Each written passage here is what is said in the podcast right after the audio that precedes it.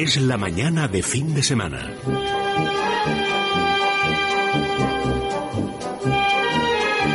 La hora de motor 16.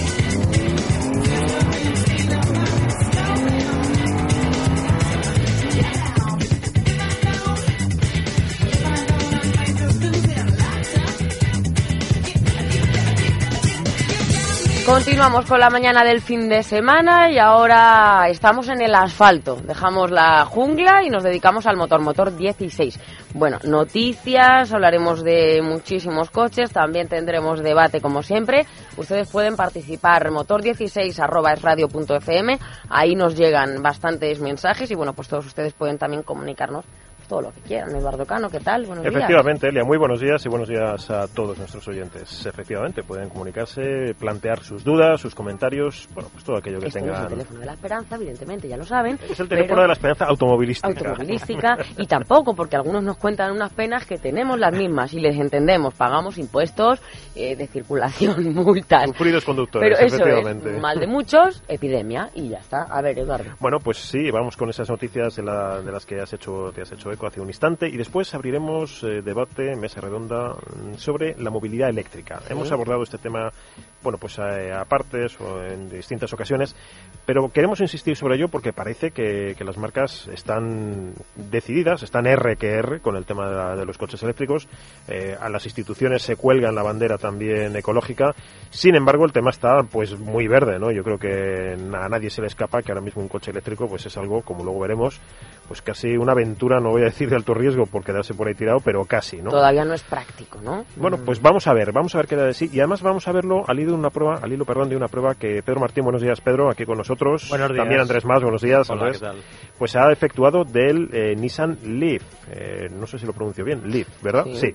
Bueno, pues es el compacto eléctrico, casi me voy a permitir decir por excelencia de lo que hay ahora y desde luego el coche que Nissan, por el que Nissan apuesta con, con fuerza en este, en este tema de los coches eléctricos. También eh, hablaremos de las novedades que ha traído consigo el Salón del Automóvil de Los Ángeles, una cita que cada vez va teniendo más, más fuerza, porque como ocurre en otros certámenes de este tipo, las marcas europeas se aprovechan para lanzar coches que desde luego van a vender en aquel país, en Estados Unidos, pero que también, eh, Pedro, mm, van a terminar llegando, recalando en el mercado europeo y español también, Sí. inclusive, ¿no? Esto es más global cada vez y ya en el Salón de Los Ángeles no se presentan solo cosas americanas o para el mercado americano, sino que pues sin ir más lejos, el Porsche Cayman nuevo, pues se ha visto ahí ese y otros muchos más coches de los que luego hablaremos. Perfecto. Bueno, pues por último eh, ab- abordaremos la prueba que Andrés ha tenido ocasión de hacer al Focus eh, de gasolina con motor 1.0 EcoBoost de 3 cilindros y 100 caballos. Ya en su momento probamos este motor con 125 caballos, Andrés. Sí.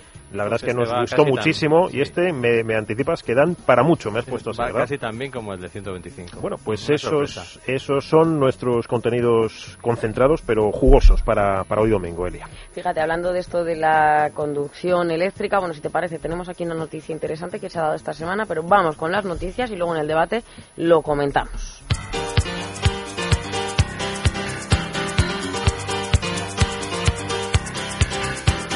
La hora de motor 16.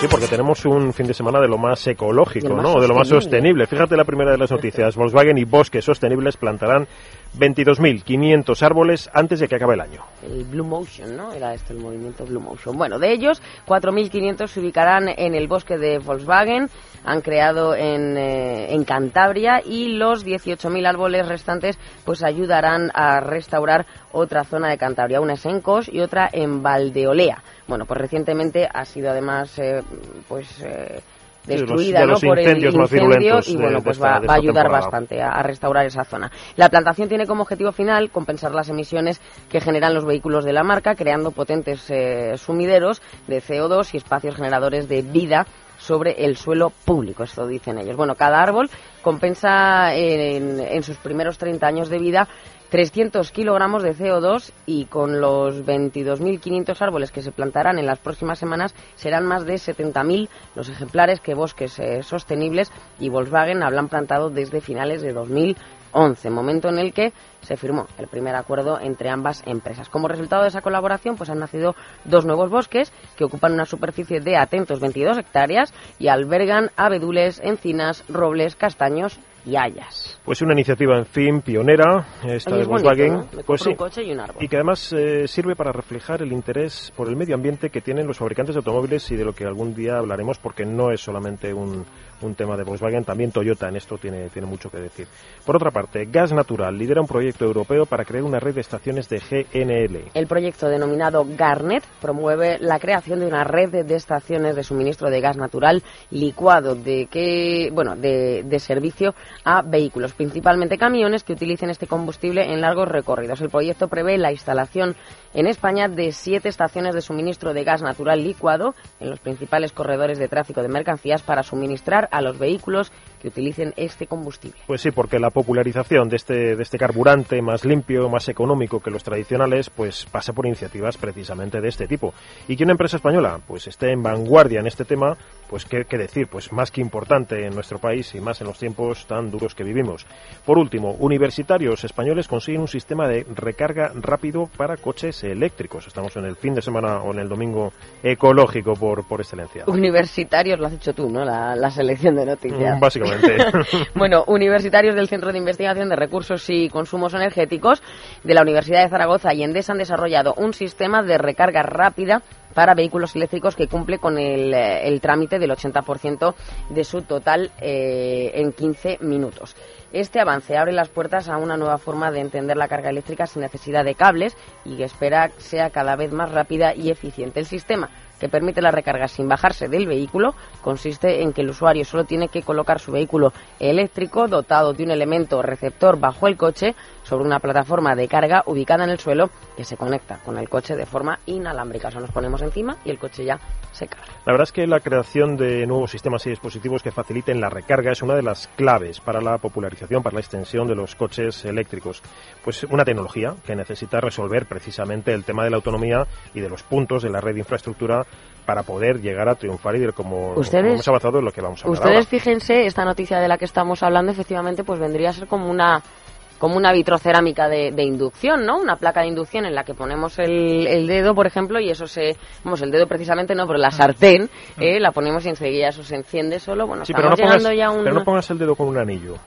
Ah, amigo, no lo había pensado. No pongas el dedo con un anillo. ¿De verdad? Yo no lo he puesto, pero te digo que no lo pongas. ¿Sí? Yo creo que no, ¿no? Que, que nadie haga la prueba por si acaso. ¿no? Por No favor, sé. pongan el dedo con el anillo sobre la placa y nos llaman 91 573 9725. No, eres broma. En cualquier caso, estamos ya en Bueno, unos qué pasa, niveles Eduardo, en el mundo que del cuente qué motor. pasa con el anillo? Que se calienta, vaya si se la calienta. No, pero anillo- dice que no lo ha hecho. Yo te digo que se calienta. ¿Sí? El anillo. Sí, sí, el, ani- el anillo se calienta. Pero ¿sabes lo que pasa? Eso os ocurre por llevar anillos. Claro. Mirar mis manitas. No, Ahí lo tienes a bueno, Pedro.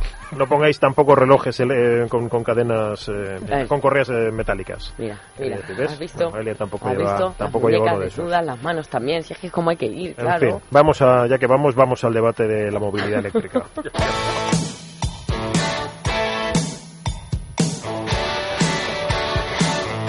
La hora de motor 16. Es la mañana de fin de semana.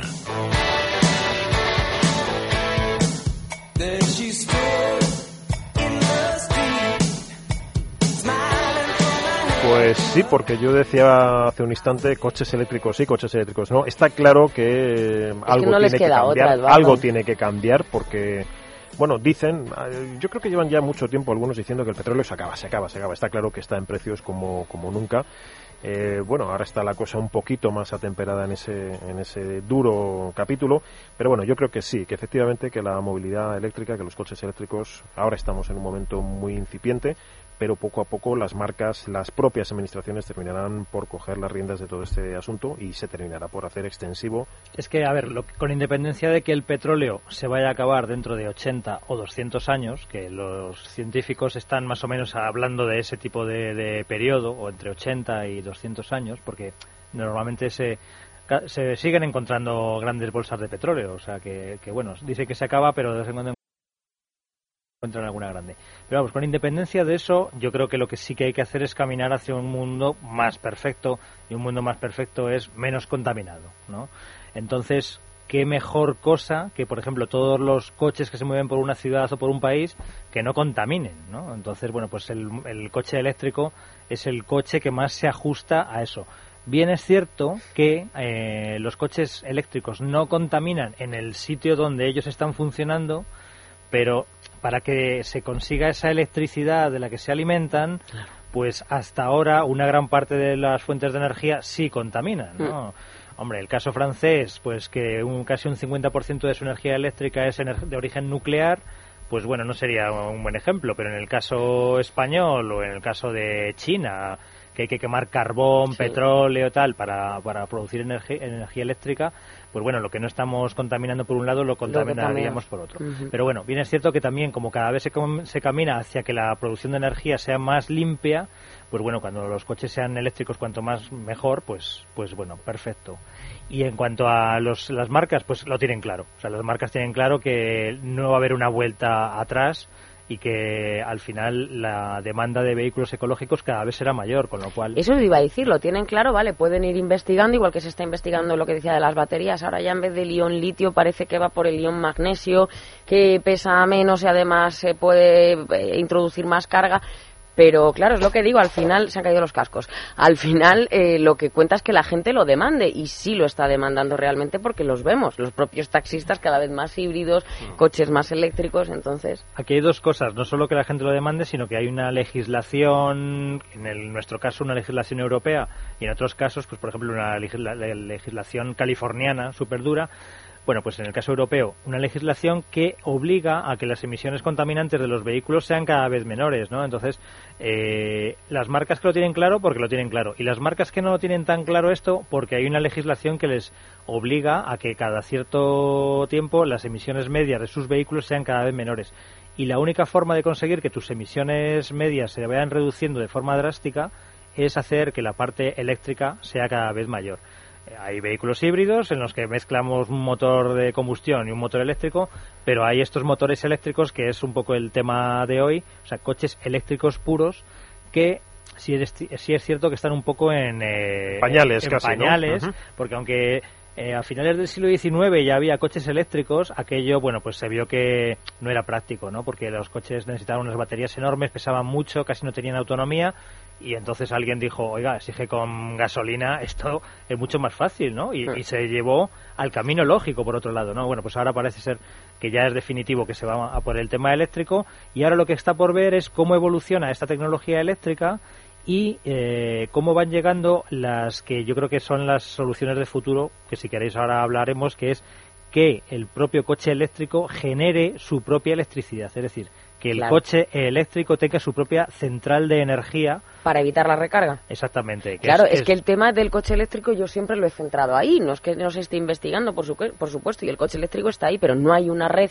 una, infrastru- una infraestructura suficiente como para que tú Es que no te puedas ir de aquí a Córdoba No en un coche eléctrico. No te puedes ir. Por tanto, yo no me puedo comprar un coche eléctrico. Lo tienes que plantear como por andar por la ciudad. en ciudad. Claro, pero no, no, Bajo ahora no nos podemos permitir un segundo coche por capricho Nah, por decir voy a bajo ahorrar. ese planteamiento, si tú no tienes en tu oficina un enchufe eh, y ahora mismo tampoco hay tantos puntos de carga en la ciudad y no. cuando los hay hay muchas veces que están ocupados por coches normales y nadie les multa. O escondidos, Bueno, yo no aparte he- de ese inciso, eh, incluso aunque te lo plantees para ciudad, eh, tiene bastantes limitaciones, como hemos ido demostrando nosotros muchas veces en la reacción de coger un coche eléctrico y llegar por los pelos y como tengas que hacer alguna cosa más, ya la has liado, porque no...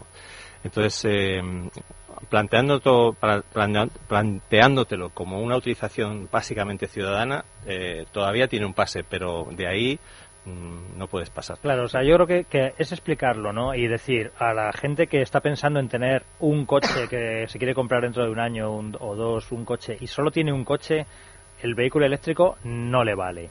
E incluso en las casas en las que hay dos coches, que pues una persona usa uno y el otro, pues tampoco. Pero sí es cierto que hay muchas casas en las que hay más de dos coches. Y hay uno de esos coches que es el coche pues para ir al cine y volver o para acercar a, acercarse a hacer la compra o tal. Para Que al los niños fin- al colegio que Claro. están a dos kilómetros. Claro, que son coches que no hacen más de 40, 50 kilómetros al cabo del día y hay bastantes, ba- bastantes hogares en las que hay ese tipo de uso. O sea, estamos hablando de cientos de miles de hogares en los que hay eso. Bueno, pues para ese tipo de público, un coche eléctrico de los de ahora, de, de los de enchufar, cargar en unas horas y funcionar en torno a 100, 150 kilómetros, eso ya valdría. Pero también hay que decir que el futuro es del hidrógeno y que los coches en el futuro, bueno, ya hay alguno, ¿no? Honda, por ejemplo, en Estados Unidos comercializa uno eh, que tiene un depósito que almacena hidrógeno y ese hidrógeno reacciona con el oxígeno del aire, del ambiente, y en esa reacción química se genera electricidad y agua. Bueno, pues esa electricidad da para recorrer en torno a 400 kilómetros con una sola carga de hidrógeno. Es decir, es un coche eléctrico, pero en, lugar, en lugar de tomar la energía de un enchufe, la toma de una reacción química que se está produciendo dentro del coche. Es lo que hablábamos. El problema de, de las baterías ahora mismo es que son muy caras porque hay baterías que duran mucho. De hecho, algunos fabricantes las utilizan en algún deportivo y a lo mejor te duran 400 kilómetros, 300 kilómetros, pero son carísimas. Eh, esos coches eh, tienen precios inaccesibles. Entonces, el problema ahora mismo, eh, primero es la duración de, de lo que dura la carga de una batería y luego el precio. Esa relación precio-carga. Porque al hilo de la, de la recarga de la que estamos hablando, cuantísima gente en España deja el coche aparcado en la calle, simple y llanamente porque no tiene un garaje donde, donde meterlo y porque además esos garajes, en el caso de verlos, tampoco tienen una, infraestructura eléctrica a día de hoy para recargar el coche ni siquiera a domicilio, con tu propio contador o similar, ¿verdad? Claro, y es curioso porque, mira, yo el otro día hablaba con un, con un compañero de profesión que se acaba de comprar una casa hace dos o tres meses y me decía, sorprendido, que el garaje de esa casa que se acaba de comprar, recién terminada, no tiene tomas eléctricas. Es decir, que entiendo que hay la normativa no se ha puesto al día. No, claro, es, que, es que es un tema insisto, en el que estamos hablando, nos la, con perdón, la están colocando de alguna manera, ¿no? Decir, bueno, el coche eléctrico, el coche eléctrico, el coche eléctrico, pero creo que es una moto que todavía no se puede vender y se está vendiendo. Alguien, tenía que dar el paso y entonces hay fabricantes como Renault que se han volcado y han apostado por esta tecnología. Pero y se han verdad tanto las cifras, yo recuerdo a Zapatero, yo no sé cuándo, bueno, Zapatero dijo tantas cosas que yo no sé, ya no voy a decir la, la, la estupidez aquella de no sé cuántos miles de coches eléctricos tenía que haber en 2012 y creo que no se ha llegado ni la tercera parte de lo que bueno, dijo. No, ni la centésima parte, porque yo fue, fue Sebastián, el ministro de Industria de la época de Zapatero, que dijo, hablaba de un millón de eléctricos. Sí, yo no sé, una barbaridad. Una barbaridad. Años. Sí, sí. Pero bueno. Ni hay infraestructura, ni hay dinero para eso, y yo no sé eh, si es el futuro. Os pregunto, Pedro, Andrés y, y Eduardo el futuro, pero inmediato creo que no. Pues mira, todo depende de la, sobre todo de la seriedad con que se lo tomen, por ejemplo, los gobiernos, ¿no? Y en el, vamos a poner un ejemplo, Israel. Israel ha decidido que en el plazo de 5 o 6 años haya 400.000 puntos de recarga. Creo, no recuerdo la cifra exacta, pero es en torno a 400.000 puntos de recarga eléctrica, que es como decir que prácticamente todos los coches van a tener una recarga.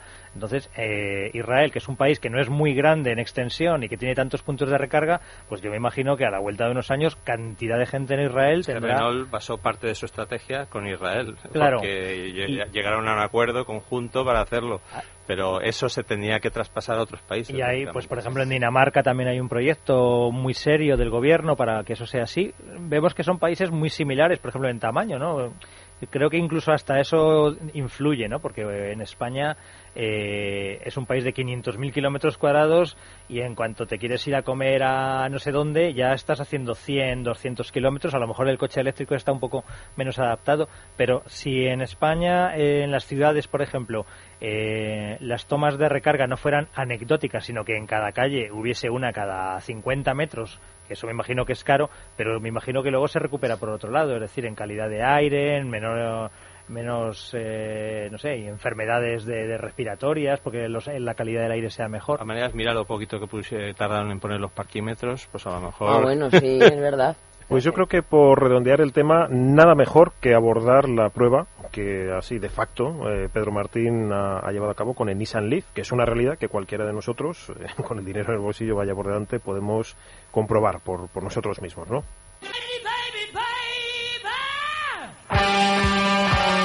La hora de motor 16. Es la mañana de fin de semana.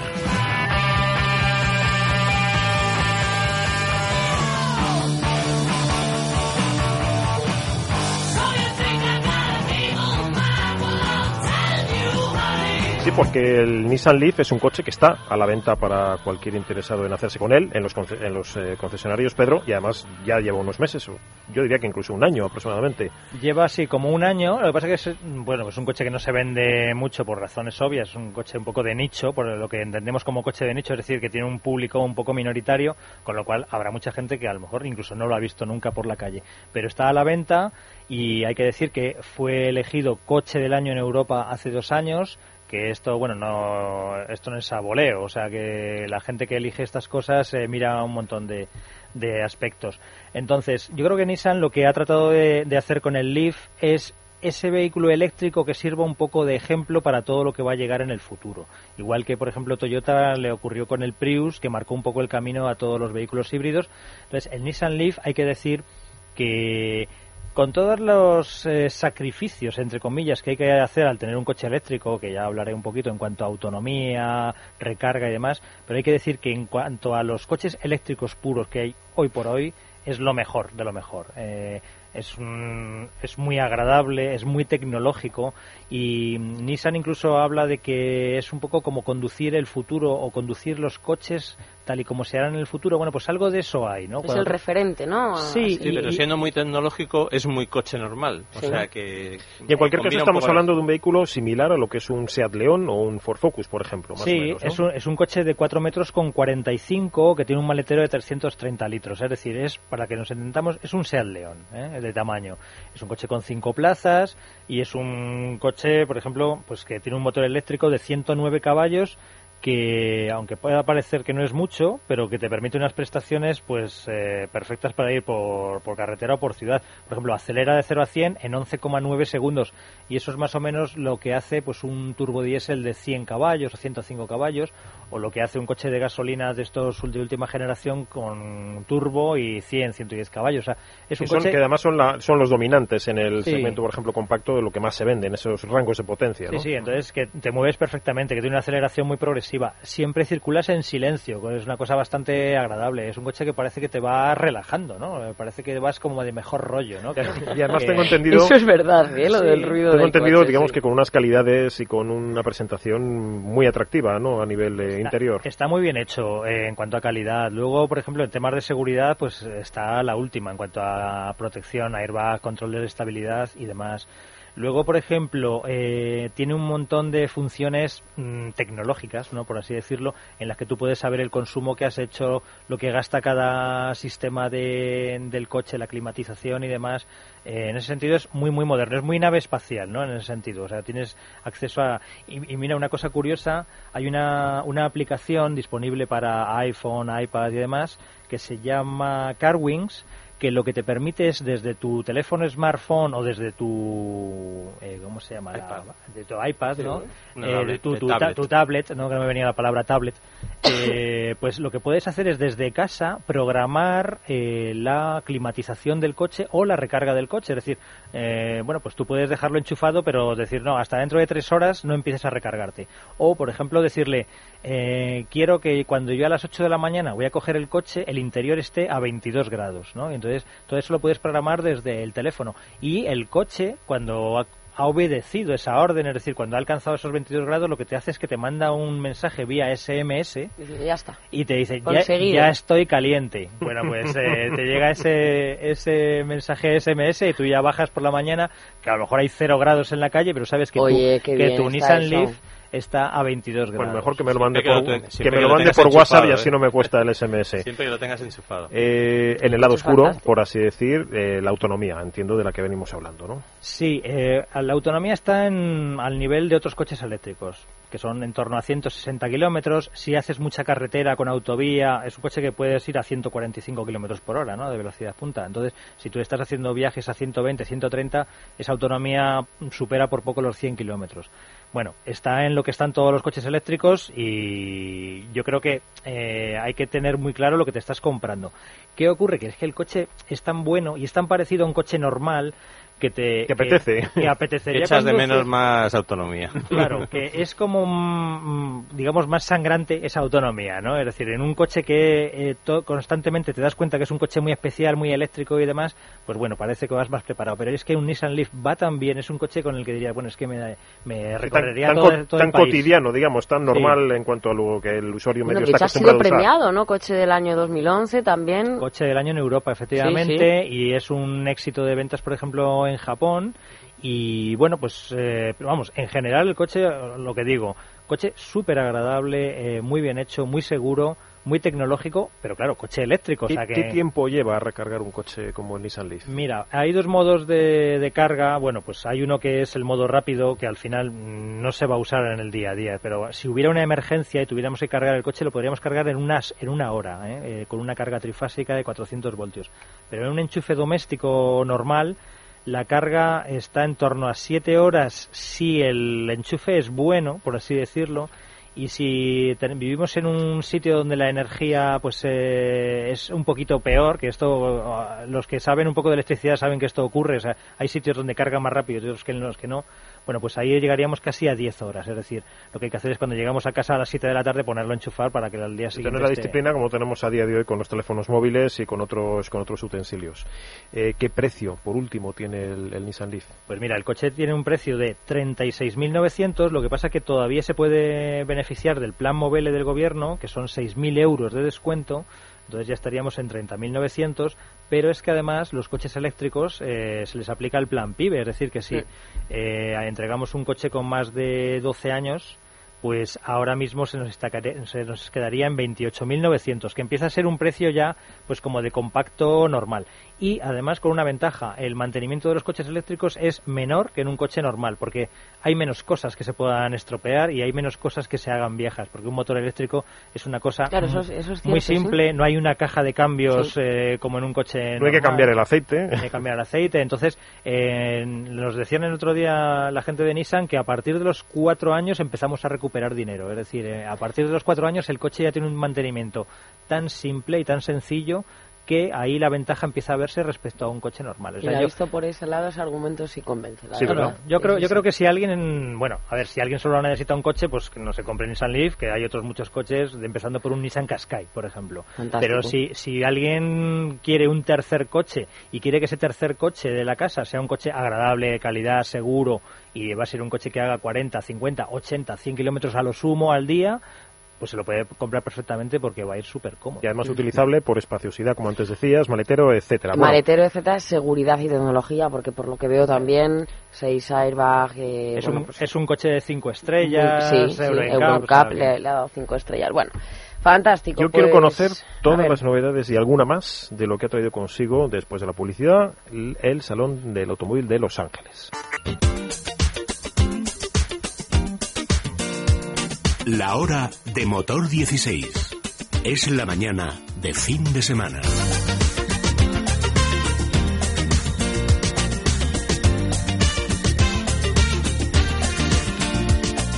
Pues sí, yo decía hace un instante que, que quería conocer todas las eh, novedades, que no han sido pocas, que ha traído consigo el Salón del Automóvil de Los Ángeles. Una cita, Pedro, que antes, al principio del programa, anticipábamos, cada vez tiene más, más peso, más relevancia, porque estamos en un mundo cada vez más global. Sí, el, el Salón de Los Ángeles eh, desde hace tiempo era calificado un poco como el número dos de Estados Unidos. Yo creo que el protagonismo se lo llevaba sobre todo el Salón de Detroit, que se celebra en los primeros días de enero. Eh, Detroit es la capital del motor. Desde principios del siglo XX o incluso desde finales del XIX, pues eh, hablar de Detroit es hablar de- del automóvil. Lo que pasa es que el Salón de Los Ángeles ha ido convirtiéndose con el paso del tiempo en el salón un poco especializado en vehículos ecológicos. Hay que decir que California es uno de los sitios del mundo donde hay una legislación anticontaminante más fuerte, quizá junto con la de Japón, y entonces las marcas empezaron a, elegir California y su salón de Los Ángeles para presentar los coches ecológicos, ¿no? Bueno, pues como cada vez llegaban más coches ecológicos, cada vez el, el salón de Los Ángeles fue cogiendo más fuerza y ahora, pues yo estoy por decir que me ha llegado, está mezclado todo, están sí. al, al mismo nivel que el salón de Detroit, ¿no? Bueno, pues el salón de Los Ángeles se ha, se ha celebrado desde el día 30 de noviembre hasta ahora, hasta el, hasta el día 9 de diciembre y la verdad que este año ha habido montones de, novedades, ¿no? Que si queréis os... Sí, claro que sí. ¿Qué, ¿Qué, es lo que nos afecta, vamos a decir, más estrechamente? Pues mira, eh, por ejemplo, Porsche, que tiene en California uno de sus principales mercados, eh, o sea, si California fuera un país, ese país sería uno de los mejores para, para Porsche, pues junto con Alemania y demás. Bueno, pues ha elegido el Salón de Los Ángeles para presentar el nuevo Caimán, la segunda generación de este deportivo, que la gente seguramente lo sabrá, es un poco como el Boxster, es el, el Porsche pequeño, pero con techo, ¿no? Entonces, el, segundo Caimán es un coche que llega con motores más potentes de 275 y 325 caballos y muy importante, gastan un 15% menos que la, generación. Entre otras cosas anterior. porque como todas las marcas han reducido el peso, en este caso son 30 kilos menos. Es un coche que cambia mucho estéticamente sobre lo que se conoce o el Caimán que algunos de nuestros oyentes eh, conocen o a lo mejor incluso Mm, tienen. A ver, si alguien tiene un Caimán, este coche no va a hacer que el suyo se quede viejo, ¿no? Lo que pasa es sí es cierto que cuando lo ves hay cambios importantes en cuanto a tomas de aire, la forma de los faros, la silueta, las proporciones, es un poco distinto, pero bueno, se ve que es un Caimán. ¿eh? En sea, cualquier caso, no se trata, digamos, de un lavado de cara, sino de un coche nuevo. Es un coche nuevo por completo y un poco lo que comentaba Andrés, que con la nueva construcción ligera pues se ahorra peso, se gana en rigidez y bueno, pues aunque el coche es más potente, pues eh, se, es, gasta menos, ¿no? Y es un coche más seguro. Por ejemplo, tiene una cosa importante, es el primer Porsche eh, que va a llevar el control de velocidad de crucero con, con radar, o sea, es decir, que, que va incorporando tecnologías rápidamente. ¿Qué más cositas hay? Pues mira, por ejemplo, Volkswagen mmm, tenía dos cosas. Una, el, el Beetle con carrocería Cabriolet. Eh, bueno, pues eh, hace un año y pico se presentó el nuevo Beetle. Bueno, pues ahora se ha destapado la versión descapotable que, como novedad, tiene una capota de lona de accionamiento eléctrico que se puede quitar o poner en solo 9 segundos y medio. O sea, esto es ultra rápido, ¿eh? porque los más rápidos normalmente tardan 12, 14 segundos. Bueno, 9 segundos y medio es, pues imaginamos, estamos en un semáforo esperando a que se ponga en verde. Bueno, pues 9 segundos y medio es que en cuanto decidamos, ah, pues mira, lo voy a descapotar. Pues le ocurre siempre con las capotas de lona que son mucho más fáciles de plegar, porque un techo duro, escamoteable, es mucho más lento. Más aparatoso. Y además es que se puede hacer incluso hasta 50 kilómetros por hora de velocidad. Es no decir, hace falta si el, parar en el semáforo. Sí, o que si el semáforo se pone en verde, pues a medida que empezamos a coger un poco de velocidad, pues podemos dar por concluida la, la operación en marcha. Y luego la segunda novedad que ha presentado Volkswagen es el Jetta híbrido. Eh, está un poco pensado para Estados Unidos, donde las ventas de híbridos se han disparado, ¿no? y inicialmente se va a vender solo allí, pero más tarde llegará, llegará a Europa. Es el segundo híbrido de Volkswagen, que la marca alemana ya ofrecía el Touareg híbrido, ahora llega este y tiene un motor gasolina 1.4 TSI de 150 caballos y eh, digamos que colabora ese motor de gasolina con un motor de 20 kilovatios bueno, pues para ahorrar bastante combustible. Nos han dado la homologación para el mercado americano de consumos. Bueno, es muy distinta a la europea. Todavía Volkswagen tiene que comunicar cuánto tiene de consumo el coche en la, con la norma europea. Este coche se puede mover como, por ejemplo, un Toyota Prius a muy baja velocidad y por muy muy corto espacio de... de Hasta dos kilómetros podemos... De forma completamente eléctrica. De ¿no? forma completamente eléctrica, el, el, Jetta Hybrid va a poder circular solo en eléctrico. Uh -huh. Más cositas, por ejemplo, pues Fiat que ha presentado allí el 500L, que es la versión de cinco plazas, un poco monovolumen, por así decirlo, del Fiat 500, pero lo ha presentado en versión trekking, que es una versión con aspecto campero, con protecciones de bajos, con unos paragolpes reforzados, bueno, pues un aspecto un poco más de todo camino, por así decirlo, que eso también acabará llegando a Europa. Por ejemplo, otra versión, otra marca europea, Jaguar. Jaguar ha presentado una auténtica bestia, que es el XF, pero en versión RS de 550 caballos. Esto es una berlina de, a todo lujo, pero que tiene unas prestaciones de infarto. Alcanza 300 kilómetros por hora, acelera de 0 a 100 en 4,6 segundos. Eh, más cositas, por ejemplo, de marcas europeas, BMW ha presentado un, un concept car, es decir, un coche que, toda, que no se vende, pero que anticipa cosas de futuro, que es el i3 Coupé.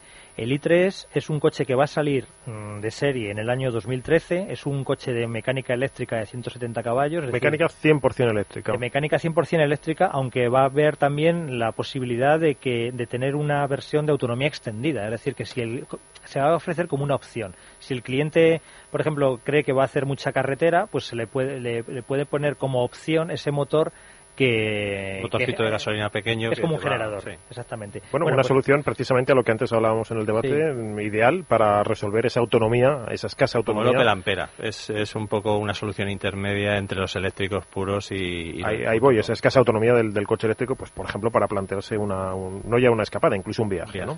Y luego, pues por ejemplo, marcas que no sean europeas, pero no sé, los japoneses, pues los japoneses pegan muy fuerte en, en Estados Unidos han presentado el nuevo Toyota RAV4. Eh, es la cuarta generación de este todo camino.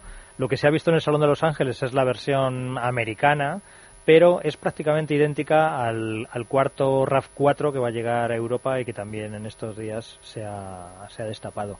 Coche que creo que se espera para la primavera de 2013 en el mercado europeo, si no me equivoco. Exactamente, sí, sí, sí. Y luego, pues, por ejemplo, los coreanos. Los coreanos también en, en Estados Unidos están muy fuertes. Y bueno, pues Hyundai, por ejemplo, ha presentado el Santa Fe eh, de carrocería alargada. Es un coche que tiene la distancia entre ejes 10 centímetros más larga y la, la longitud total del coche 21 centímetros mayor es como el Santa Fe que acaba de iniciarse la comercialización en Europa, pero todavía, más todavía más largo y con más maletero. Bueno, pues eh, la verdad es que tienen los aficionados y los interesados en comprar coche de aquí a poco, tienen mucho, mucho nuevo para esperar y escoger de lo que se ha dado a conocer en ese salón del que hablábamos hace, bueno, estábamos hablando del salón del automóvil de Los Ángeles. Si os parece, vamos a terminar eh, nuestro espacio de hoy con la prueba que Andrés Más ha llevado a cabo del nuevo eh, motor 1.0 EcoBoost de gasolina con 100 caballos en el, en el Ford Focus.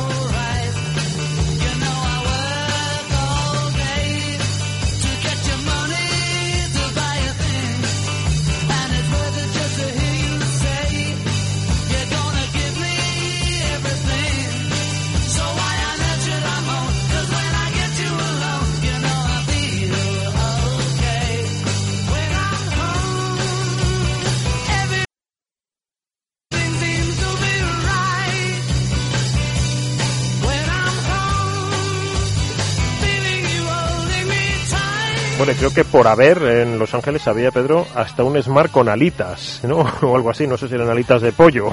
Pues bueno, la verdad que cuando vimos las primeras imágenes nos quedamos un poco sorprendidos, ¿no? Eh, para que la gente se haga la idea, es como un Smart eh, convertido en angelito, ¿no? Cosas de modistos, eh, Eduardo. Cosas de modistos. Entonces, pues en Estados Unidos hay un modisto que se llama Jeremy Scott, que mm, por lo visto allí pues es bastante afamado, y Daimler le, le pidió a ver si, bueno, que nos mostrara su visión de cómo podía ser un coche y ni corto ni perezoso pues le colocó en las aletas traseras un par de alitas y unas alitas verticales o algo por el estilo. unas, unas, alitas verticales y bueno la verdad coche no tiene desperdicio yo por lo menos he visto una foto y aquello es como para pasearse por Madrid con, con eso no en fin de lo más de lo más curioso. Bueno pues vamos ya con una realidad bastante más tangible que es Smart eh, customizado que es eh, la prueba que Andrés Más ha efectuado como anunciábamos hace un instante, del Ford Focus con ese nuevo, con ese novedoso motor EcoBoost que tanto nos ha gustado en versión de, de 125 caballos. Ahora Andrés ha tenido ocasión de probarlo, es el mismo motor con un litro de capacidad y tres cilindros con turbo, como ahora nos va a explicar, pero en versión más accesible de 100 caballos. Y sin embargo Andrés parece que el coche pues va casi igual de bien o nos ha sorprendido nos ha sorprendido por, por todo porque va igual de bien anda muchísimo no sé no, no parece que tenga 100 caballos es igual de silencioso que el de 125, no vibra, no suena, o sea que eh, digamos que han conseguido eh, gasta un poquito más, aunque ha homologado dos décimas menos de consumo.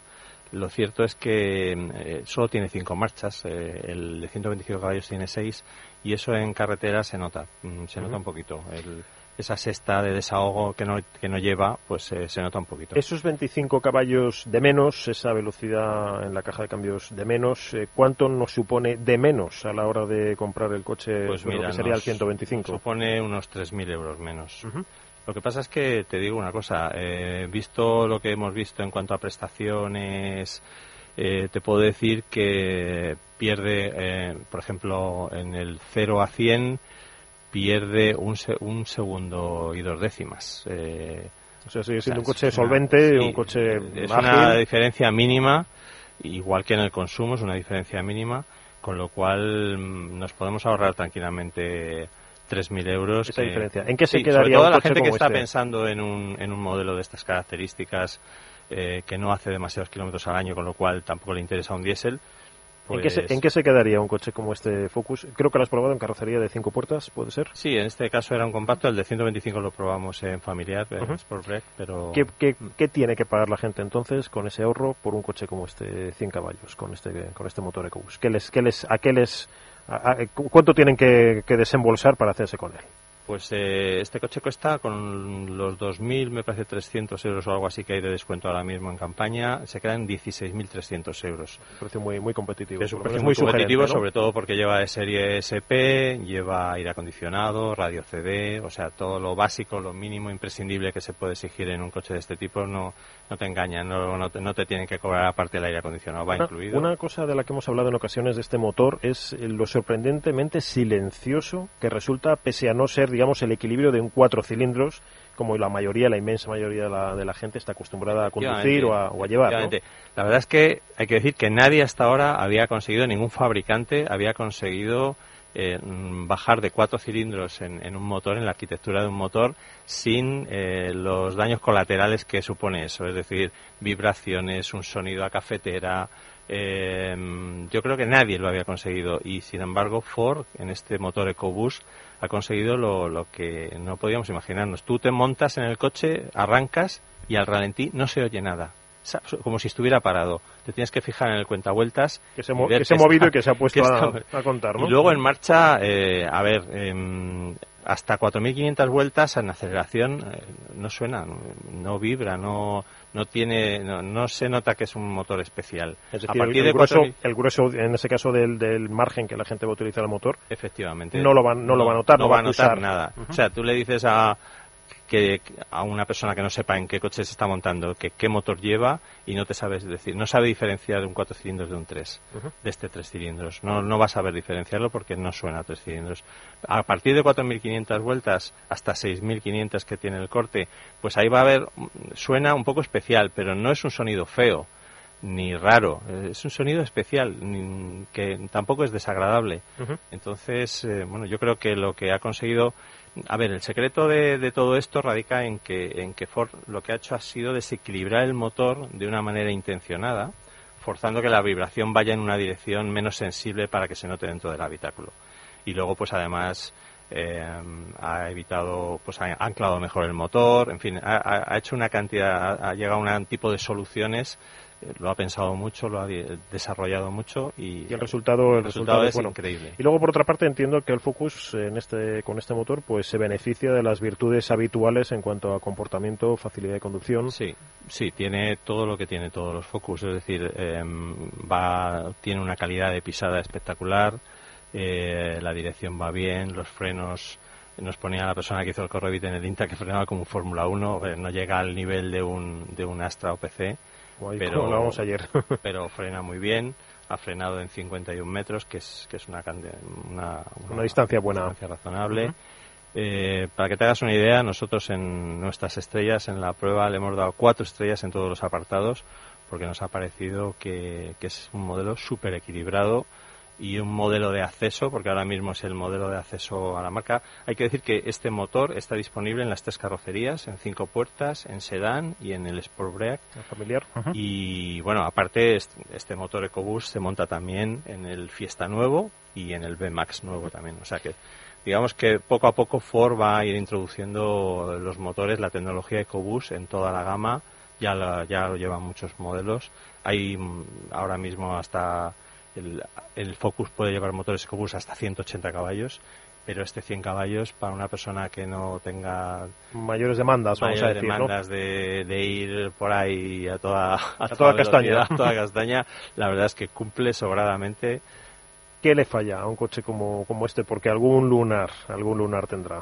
Bueno, eh, a ver, requiere por ejemplo, para salir de los semáforos requiere acelerar un poquito más de lo normal, porque ahí sí que se nota que son tres cilindros y, un solo litro baja de, cilindrada, sí. Entonces requiere acelerar un poquito más de lo normal para salir, pero muy poquito más. Y eso no lo consideramos un defecto, pero sí que, por ejemplo, política de, de opciones, eh, numerosos mandos y muy pequeños, la rueda de repuestos de emergencia y, y es opcional con sobreprecio si no tienes el kit pero a nivel, digamos, dinámico o a nivel mecánico de motor no hay ni un solo pero que ponerle, porque la verdad es que te digo que es tiene un equilibrio espectacular. Lo bueno yo creo que además es que consigue una cosa. Mira, eh, eh, cuando hablamos de coches compactos muchas veces nos llama gente y nos dice, he visto una oferta tremenda de un coche que suele ser la versión barata de gasolina, ¿no?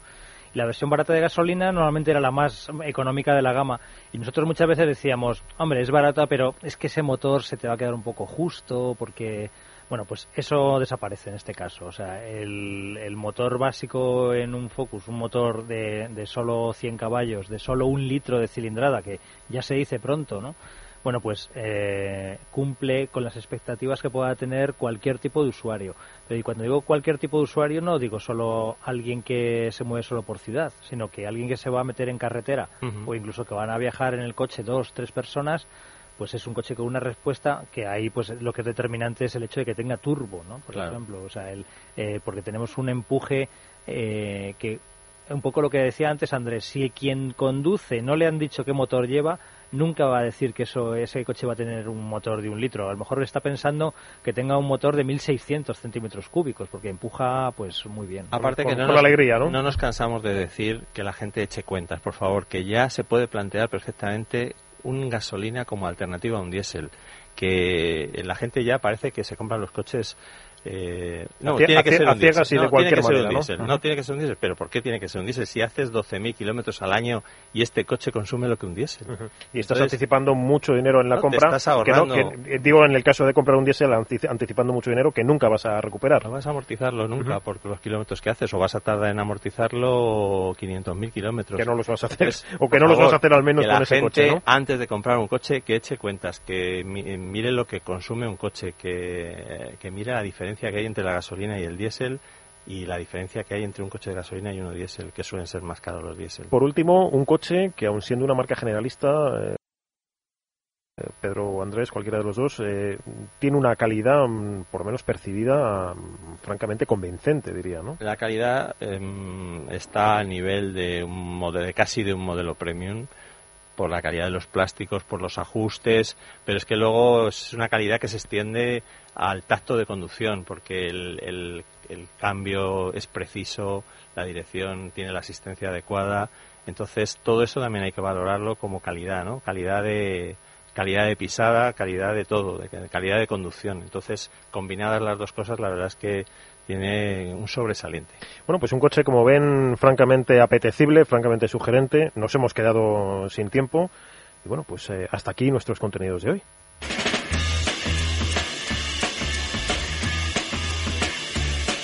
Bueno, pues hasta aquí hemos llegado y el fin de semana que viene más. Hablaremos más de motor, Eduardo. Gracias y hasta el próximo fin de semana. Hasta el próximo fin de semana, hasta el sábado. Pedro, muchas gracias. A vosotros. Andrés, muchas gracias. y ahora, bueno, pues se quedan con una hora más de información. y vamos a hablar de música, vamos a hablar de libros de intimidad, de pareja. Eso es muy bonito. Y luego también eh, vamos a hablar de, bueno, pues de humor, ¿eh? todo eso lo vamos a tener a partir de la una de la tarde. Así que no se vayan, se quedan con las noticias y enseguida volvemos. I do it